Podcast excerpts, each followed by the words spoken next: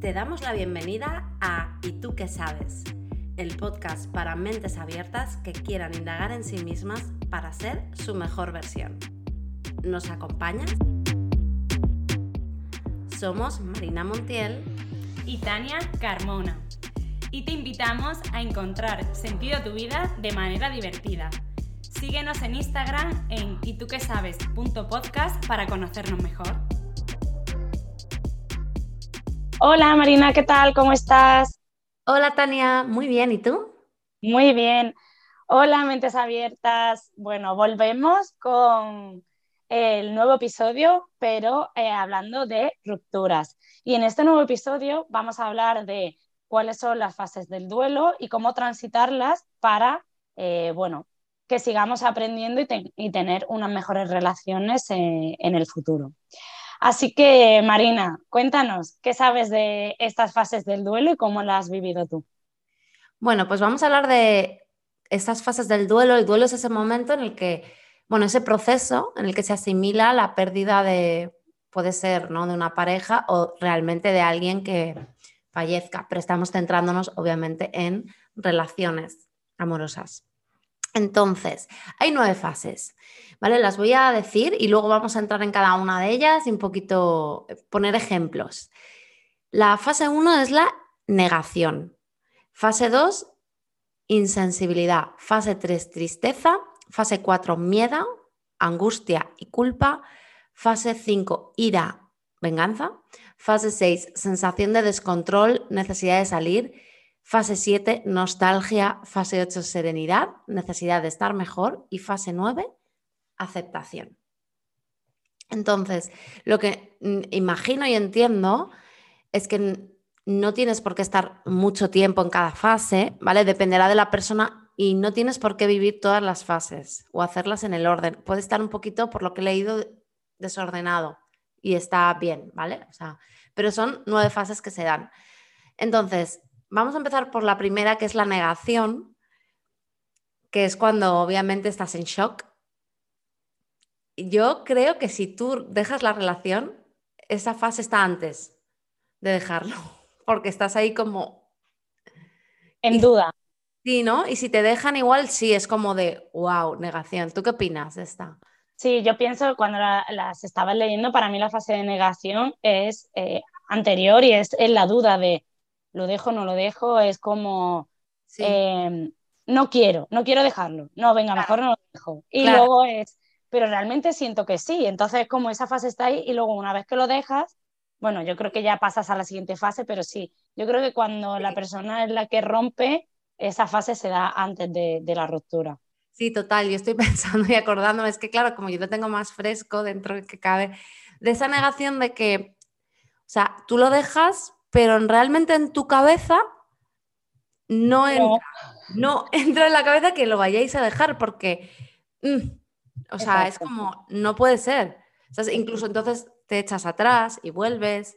Eso yo lo hice. Yo también. y eh, porque, porque realmente creo que has roto la, eh, es que está muy enfocado con lo que hemos hablado antes, has roto la relación pero no has roto el vínculo, o sea, tu mente no estaba preparada, claro. Claro. Sí, y eso sí que es un patrón que hago mucho yo. Romperlo, volver y romper. Eso, a ver si ya eso lo paso. Pero bueno, eh, da igual, como decía, ¿no? Hay gente que le puede durar días, semanas. Yo recuerdo como que cuando ya lo dejé, definitivamente fue como corto y ya entré en la fase 2, insensibilidad. Que es esta fase en como que intentas como que no te afecte, ¿no? Eh, es, lo llaman como una anestesia emocional. Pero esto es como tu mente para ayudarte. Y yo en mi caso lo que hacía era como montarme en mi cabeza, como justificar el por qué lo había dejado, porque él era así, así, así, así, y estar enfadada. Un poco. O sea, no era la fase de enfado, ¿eh? Pero era como una justificación que yo me hacía a mí misma de, digo, me acuerdo una vez que, o sea, lo dejamos y era como, y él quería quedar como para volver y yo enfadada en plan, insensible, total, a él. Total, como, y me acuerdo que me llamó y yo, pero es que haces llamándome, ¿sabes? O sea, en ese plan, ¿sabes? Pues yo estoy pensando y creo que mi fase de negación estuvo fluctuando con la de... Puede ser. Con esta que has dicho de la insensibilidad, porque es verdad que yo en su momento hice la ruptura y luego dije, también es verdad que la edad era diferente, pero bueno, luego dije, pues ya no quiero saber nada de él, insensibilidad a tope, o sea, ni que haya pasado ocho años con él, pero eh, nada, como lo típico de no le voy a escribir nada. Y después de esa fase vino la de, oye, que él tampoco me está escribiendo, pues esto no puede pasar. Pero eso ya fue ira, ¿no? Igual, después. No porque fue como, hostia, no me está escribiendo, realmente yo estoy sintiendo ahora mucho, o sea, como que volvió porque realmente yo creo que lo dejé, pero eso, sin romper el vínculo y era, no, ahora quiero volver. O sea, ¿cómo que no me estás escribiendo? Y fue escribir en plan de que igual me he equivocado, porque tú ahora no me escribes, entonces ahora... Eso no debe ser negación todavía. Claro, por eso digo que yo he estado entre eso y luego volví a la negación. Claro, claro, claro. Sí, sí, sí. Exacto, y luego una vez que ya sí es verdad que pasé eso de ahora porque no me escribes tú, eh, realmente como que me he arrepentido, no sé qué, y él me dijo, pues ya no, ahora ahí entré en la ira, ahí sí pasé. Claro, claro. Pues la tercera fase que viene descrita es la tristeza, ¿vale? Que es como, vale, eh, ya lo has aceptado, ¿no? O sea, es verdad, lo habéis dejado, o sea, ya no hay vuelta atrás. Yo creo que es el momento este de cuando se lo vas a decir, y, dices, hostia, ya la he cagado, ya no hay vuelta atrás, ¿sabes? No, pues como ya lo has aceptado, ya has pasado tu momento de volverte insensible porque duele mucho, entonces así es como una anestesia y estás y ya lo tienes asimilado y empiezas a sentir el dolor de que ya tu apego es como si te quitaran un brazo, ¿sabes? O sea, la persona a la que tenías ahí es como, no, ya, ya está. Sí, ese es el momento donde realmente creo que es la parte más dura, mm. donde te levantas por la mañana, evidentemente estás triste, y no, lloras. Y, lloras por la noche, o sea, eso es como muy triste. Sí, es la, la más intensa, bueno, y no sé si ahora veremos el resto, pero puede que incluso sea em, la más duradera y la más frustrante porque como vivimos en un mundo de inmediatez y que queremos salir enseguida de todo y eso hay que transitarlo, es como, pero ¿por qué estoy triste? Pero si es que yo ya quiero, o sea, no quiero estar así, quiero, y es como todavía más frustración. Y yo creo que también viene y va esta fase. A, mí por lo menos yo la he sentido así. Ha habido momentos en que estaba más en otra fase y más avanzada, ¿no? Que ahora veremos, y de repente, um, algo me ha recordado a él y me ha puesto triste. Mm. ¿Sabes? Ese momento de que todavía, eh, como no ha roto el vínculo, por lo menos eso me pasó a mí, eh, pues te sigue saliendo ese momento de tristeza y de ponerte nostálgico, ¿no? Total. Sí, sí. En fin. Vale, pues vamos por la cuarta. Nos ponemos tristes ahora. sí. Vale, pues la cuarta sería miedo, angustia, culpa. Que yo creo que también es bastante común después de dejarlo con alguien sentir el miedo a estar solos. Mm. Lo que decíamos, ¿no? Hicimos un episodio sobre miedo a estar solos, pero esa sensación como un poco extraña, ¿no? De, de sí, de sentirte sola cuando has construido una vida con alguien. Por ejemplo, yo aquí en casa, que vivo sola, que la casa es grande, yo dormir no podía. O sea, no podía dormir, pero, o sea, ya no es que ya llorara, ya no era la tristeza, pero era como me había acostumbrado seis años a dormir con él y que tuviéramos nuestra rutina de cómo dormir y todo esto, que era como de, es que no me duermo, es que aunque lo intente no puedo. Y es durillo también esto. Sí, y yo lo enfoco más, o es verdad que como para mí el miedo siempre está, o sea, como que es parte, eh, dentro de, esas tres palabras, a mí la que más me resuena es la de la culpa. Y es donde me vuelvo a preguntar si realmente hice lo correcto, si, o sea, es como me culpo de, ¿y si hubiera aguantado un poquito más?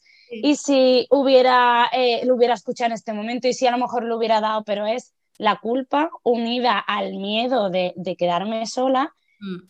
Y, eh, y al final lo que digo, o sea, no, te estás poniendo a ti primero, porque sabes que al final si has tomado esa decisión, tus motivos tendrás y por algo así. Entonces es como la culpa, pero hacia afuera, de eh, tenía que haber estado porque, porque mira cómo estoy yo ahora o mira cómo está la otra persona ahora, en fin. a mí me, esa fase, esa fase a mí me duró también. Y unida a esa, es que yo creo que... que todo iba, sí, va muy removido todo. Sí. Porque, por ejemplo, la culpa que yo os he contado en el episodio anterior, creo que es diferente, es más o sea, que no la capté hasta ahora. No es esa sensación de culpa, de, esto es más de culpable por haber roto la relación, porque no hubiera funcionado, porque he hecho esto así, esto así, ¿no? Lo otro ya es una cosa como más profunda, creo. Mm. E, es, esto, o sea, más arraigada. Esto es ese momento que yo creo que también, que yo también tuve, de, oye, ¿y si lo intentamos otra vez? Por el miedo, por mm. sentirte con culpa. Y, y me acuerdo además que, pero esto fue como al poco de dejarlo, o sea, primero lo dejamos, volvimos y lo dejamos. Y entonces al poco de dejarlo yo dije, bueno, ¿y tú crees que, me acuerdo de la frase que era como de, oye, ¿tú crees que vas a querer algún día lo mismo que yo quiero? ¿Sabes? Como intentando ahí. Y me dijo, y, porque yo estaba como esperando, ¿sabes? Todavía. Y me dijo, yo creo que no. Y fue como de, dish. y fue como, y vino la ira. Pues me acuerdo ahora, em, no sé si a ti también te pasó, que es cuando estás en esa fase de tristeza, que luego ya se junta con el miedo y todo, yo recuerdo de hablar con esa persona y decir, bueno, sabemos que a lo mejor ahora no puede ser, pero la historia del hilo rojo... No la Bueno, pues la historia del hilo rojo dice que en nuestra vida estamos eh, enganchados con un hilo rojo a la persona que es la que es como nuestro destino. Y entonces, que pase lo que pase, siempre estarás enganchado y que al final la encontrarás en cualquier momento. Entonces, en esa parte tan profunda de la vida, yo recuerdo tener una conversación, incluso mandarnos la historia del hilo rojo y decir, bueno, nosotros estamos enganchados por ese hilo rojo y aunque ahora no sea, nos encontraremos en otro momento y yo. Claro, es mantener el vínculo de alguna manera, ¿sabes? En plan, con ese hilo rojo. Sí, sí, sí. Y, estuvo ahí durante mucho tiempo. Eso es muy típico. Yo me acuerdo que unos amigos lo dejaron y él decía, pero es que nosotros somos como Rachel y Ross de Friends. En plan, volveremos, ¿sabes? Y no, jamás pasó. Exacto. Pero claro, que es, pero yo sí que siento por un lado, por ejemplo, yo, pero creo que es como un nivel más trascendental. O sea, yo con esta última pareja sí que me siento como que siempre vamos a estar unidos de alguna manera por todo lo que hemos aprendido. Pero es como una cosa más, eh, diría, mística, ¿sabes? No de que vayamos a volver, eso no lo veo, ¿sabes? O sea, ya las veces que él me dijo, pues no, no, tal, em, que ya como que fue como de, claro, vale pero de una manera como más mística sí que lo puedo entender, porque es como de sí, por alguna razón nos hemos encontrado, hemos vivido todo esto y ya está. Y de esa manera, ¿sabes? Como yo creo mucho en las vidas después de la muerte, vidas pasadas, que te voy a hacer hablar de este tema la semana que viene.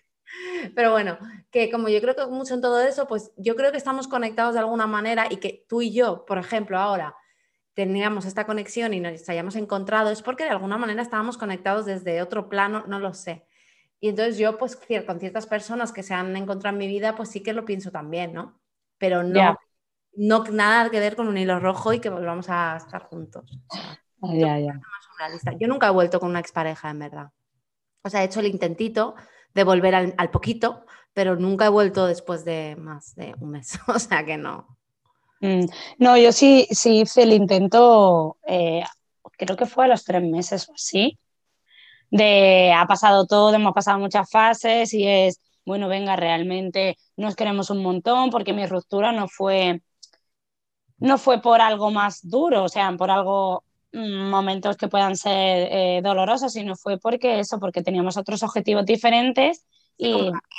Exacto, veíamos que, que, que ya no cuadrábamos. Entonces, como te intentas autoconvencer de realmente si intentamos solucionar por aquí, sí, pero es que ya estaba roto, ya era muy difícil, pero nosotros estuvimos tres meses donde no se rompió el vínculo en ningún momento, donde estuvimos hablando durante prácticamente todas las semanas o días, y fue, venga, pues como mm, para quitarnos esta culpa, miedo o algo, venga, vamos a intentarlo. Claro.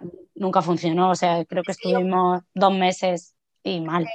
Claro, yo pienso que de esto se podría hacer otro podcast, pero yo creo que para volver con alguien, que no tengo experiencia porque nunca, yo solo lo he hecho en plan mm, dejarlo unos días y volver, ¿sabes? Solo he hecho eso.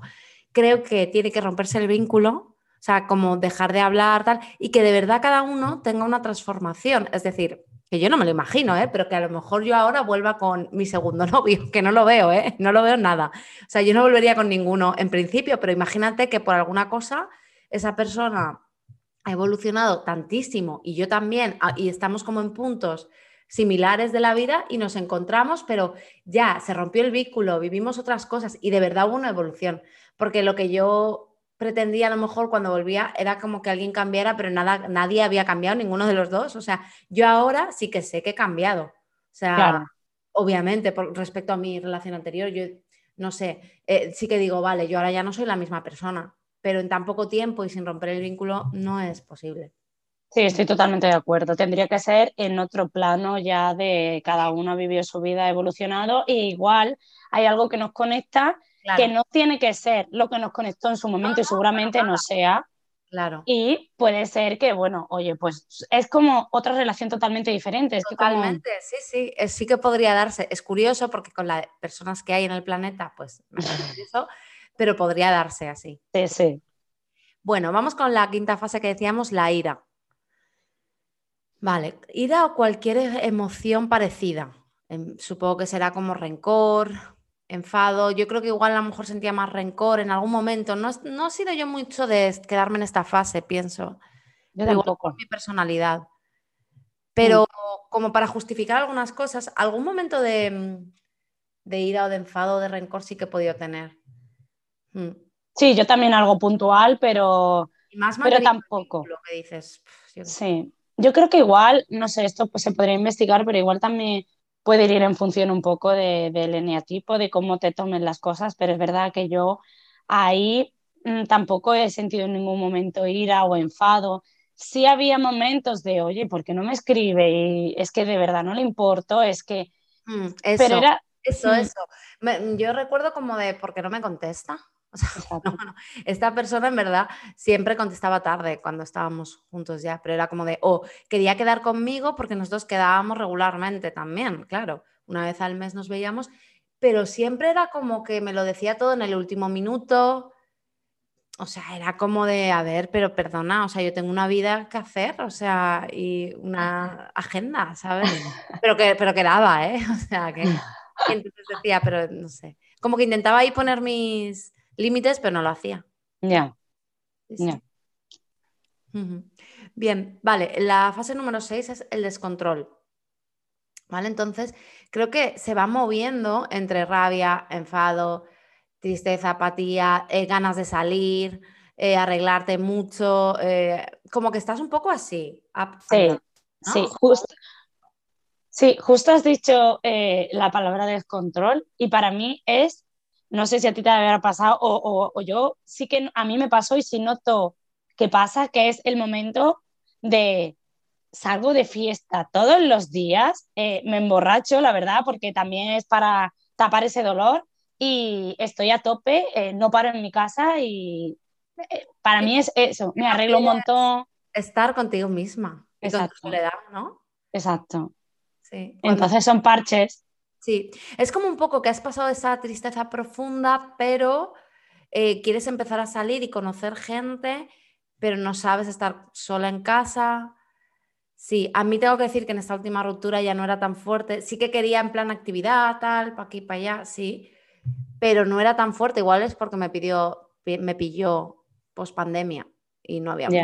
No lo sé, pero bueno, que también es que ya tengo una edad y yo no tampoco soy tan, tan, tan festera.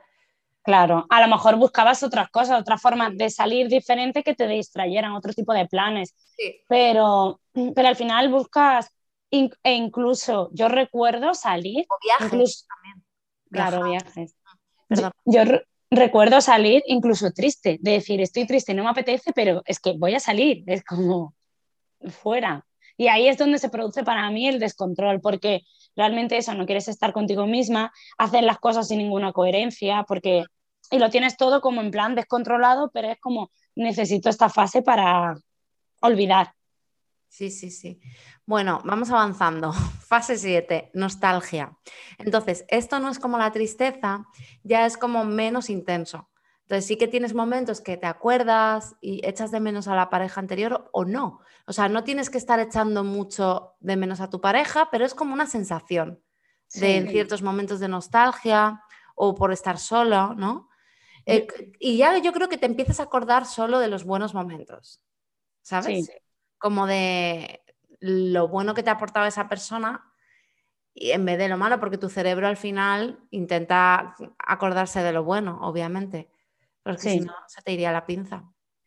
Yo lo veo así también en, la, en esas fases cuando a lo mejor vuelves a un lugar donde estuviste con esta persona y ya es, pero te acuerdas de lo, de lo bueno, Ay, yo estuvimos aquí súper bien, pasamos una experiencia, o te surge algo que te recuerda o ves una foto o algo así, pero es esa nostalgia de, como de la pérdida de pasó, eh, le estuve bien y es lo positivo con... con...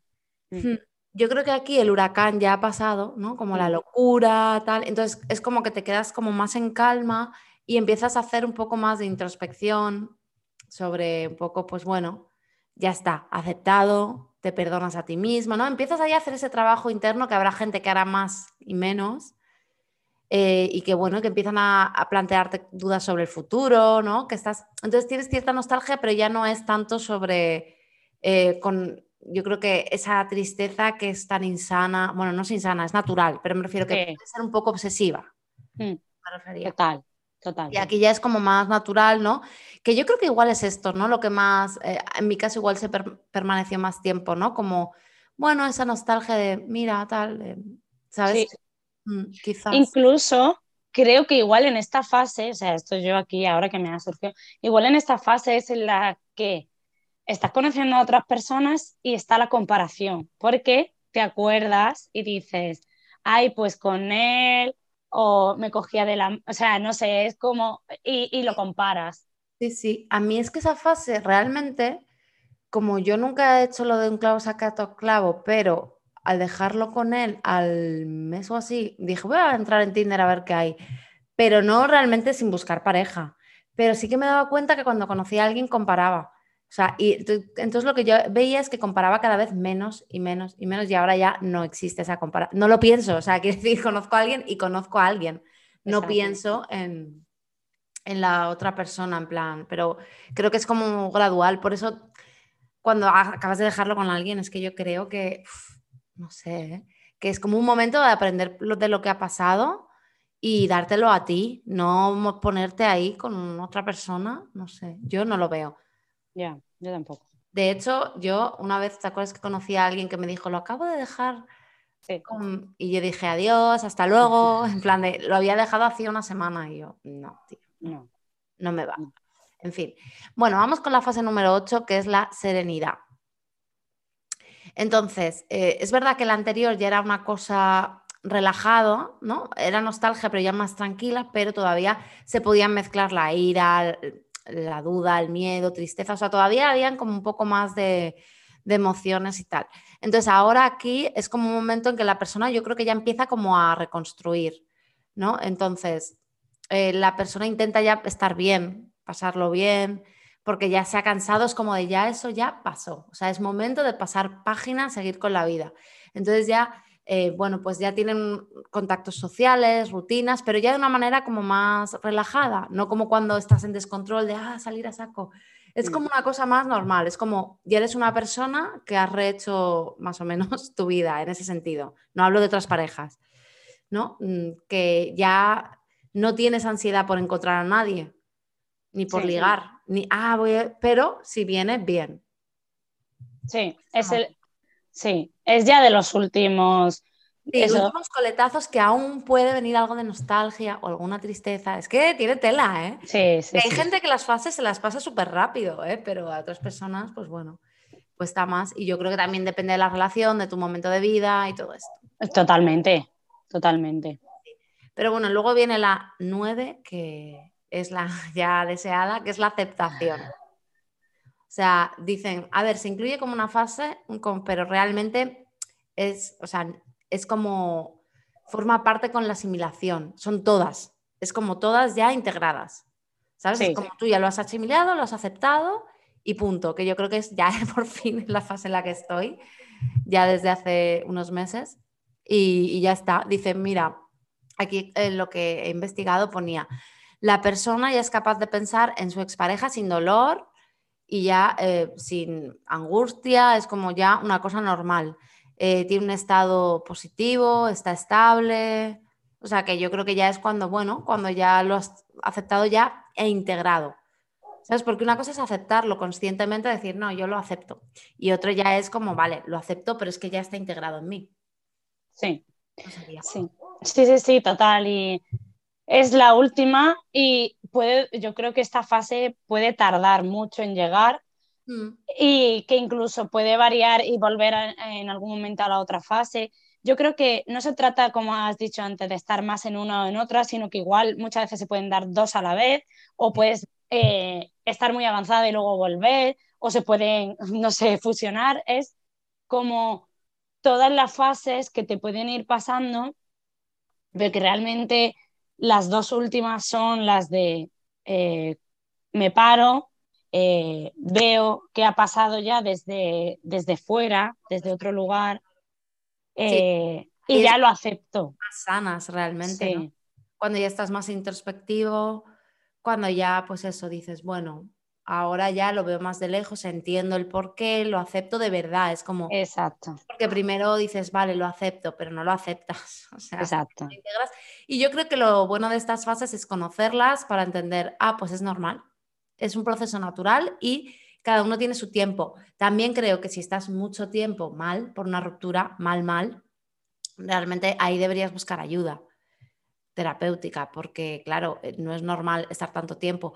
Decía Silvia Yop en el podcast este que os digo de Charuca, decía, yo creo que ya más de tres meses pasándolo mal, súper mal, no, eso no es normal, buscad ayuda. ¿Vale? Estoy de acuerdo, porque si yo echo la mirada atrás es eh, unos tres meses al final de la ruptura pasando. pasarlo mal, mal, mal, yo creo que menos. O sea, mal, mal de decir es que no puedo dormir, es que estoy llorando. No, mal, mal, mal, no, pero es verdad que hasta que, claro, hasta que llegas a la aceptación o más a la serenidad, a lo mejor todavía no lo has aceptado, pero ya estás en la serenidad, tres meses mínimo, o sea, van fluctuando ahí de, de, momentos. Sí. Sí, sí. Es un, es un, como siempre, eh, un máster, o sea, todo, tanto la relación como luego las rupturas que, vas pasando, es un aprendizaje de autoconocimiento que mm, a mí me gustaría como que viéramos, eh, ahora creo que ya no nos da tiempo, lo dejaremos. lo haremos. Sí, en otro episodio, pero ver un poco qué cosas no han servido a nosotras para ir pasando esas fases. Ahora la hemos identificado y ahora sería un poco cómo la hemos pasado, qué, hemos aprendido, aunque eso ya lo hemos hablado un poco, pero eh, ¿qué nos llevamos para las siguientes relaciones? Pues sí, eso lo, si te parece, lo que podemos hacer es en el siguiente episodio hablar de qué cosas hemos hecho, como tú me habías preguntado, ¿no? Para sanar todo eso que has hecho, como qué herramientas. Entonces, podríamos hacer eso, recopilar todo y hablar de eso y qué nos llevamos ahora para las siguientes relaciones, porque yo digo, wow, es que con la relación que tenga con la próxima persona, es que habrán otros retos, obviamente, pero es que he evolucionado tantísimo que digo, y he aprendido tanto de mí y he sanado tanto que tengo que agradecer a, a mi expareja primero por haberme permitido tener este aprendizaje, ¿no?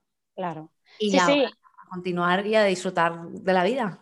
Exacto. Y ahora que has dicho, por ejemplo, en mi caso, como yo ahora tengo pareja, eh, creo que sería súper interesante decir que aprendí, que he aplicado con mi nueva pareja y qué nuevos retos, como has dicho, tengo ahora que, que son totalmente diferentes a los que tenía eh, en la otra. Claro, y yo como persona que no tiene pareja también dices, ¿qué retos tienes? Entonces está muy interesante. Lo hacemos para el próximo episodio, ¿te parece? Perfecto. Muy bien. Bueno, pues nada, lo vamos a dejar aquí. Muchas gracias por escucharnos. Acordaos de seguirnos en Instagram, en y tú que sabes, podcast, y en Spotify, en Apple Podcast o donde sea que nos sigas. Da a seguir, por favor, que esto nos ayuda y pon las estrellitas también al máximo, que también nos ayuda muchísimo. Así que sin más, aquí lo dejamos. Un abrazo. Chao.